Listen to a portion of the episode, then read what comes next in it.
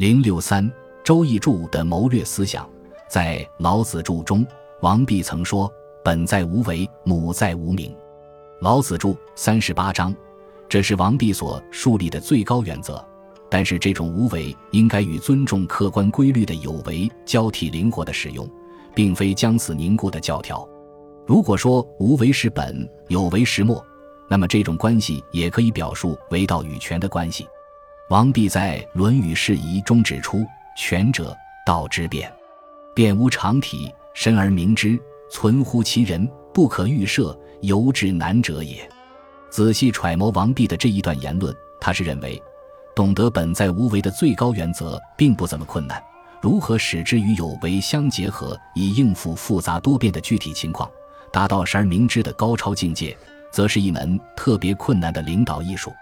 在《周易注》中。王弼充分利用了《周易》原典中的认识与行为紧密相连的思维模式，全面地展开了这一思想。因此，关于无为与有为的关系，就其实质而言，不是一个思辨的哲学问题，而是一个属于行为学范畴的政治谋略和领导艺术的问题。虽然如此，王弼在处理无为与有为的关系时，仍然是以他的本体论的哲学为依据的。他在《老子注》中曾经指出：“夫执一家之量者，不能全家；执一国之量者，不能成国。穷力举众，不能为用。故人虽知万物至也，至而不以二仪之道，则不能善也。”《老子注》四章所谓二仪之道，就是天地自然无为之道。王弼认为，他把无为树立为谋略思想的最高原则。是因为这个原则符合天地之道。为什么天地之道就是自然无为呢？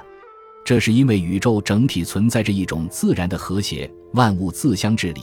凭借内部所固有的自我调节机制维持生态平衡，用不着任何人为的干预而自生自成。至于人类社会的整体，也同样存在着这种自然的和谐，其中尊卑贵贱的名分等级制度，就是一种以善为师。不善为资的自我调节的机制，所以为了治理国家、搞好政治，如果不立足于整体的和谐，以无为作为最高原则，就不能驾驭全局、抓住根本。但是，人类社会与天地万物毕竟有所不同，这不仅是由于人类社会必须实行有为才能建立起一个和谐的制度，而且也由于这个和谐的制度随时都会产生冲突和危机。必须实行有为来不断的调整，使之复归于和谐。因此，王弼在谋略思想上会通无为与有为，通过本与末、道与权的关系，把二者有机的连接起来，是以这种立足于和谐的整体观为依据的。王弼的这种立足于和谐的整体观，是会通了先秦的《周易》与老子的思想发展而来的。就《周易》与老子的整体观而言。各自有着鲜明的特征，《周易》主张天尊地卑，以阳刚为统律，以阴柔为从属，二者协调配合，共同维持自然和社会的永恒的和谐。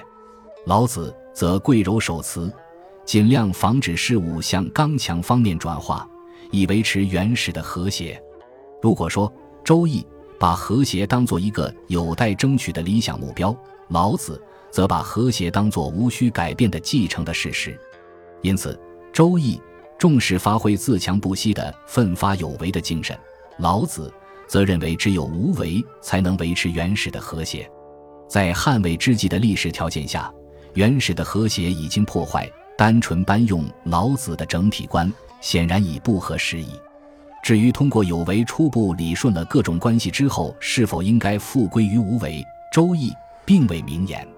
王弼根据时代的需要，对《周易》和老子做了新的解释。一方面以老解易，另一方面也以易解老，着眼于社会政治系统从有序到无序，又从无序到有序的整个历程，明确区分了两个不同的发展阶段，把有为和无为这两种谋略思想辩证的统一起来，而最后归结为无为，使社会政治系统在和谐的状态下恒久不已的流转不息。应当承认，王弼的这种整体观是极为深刻，而且超越前人的。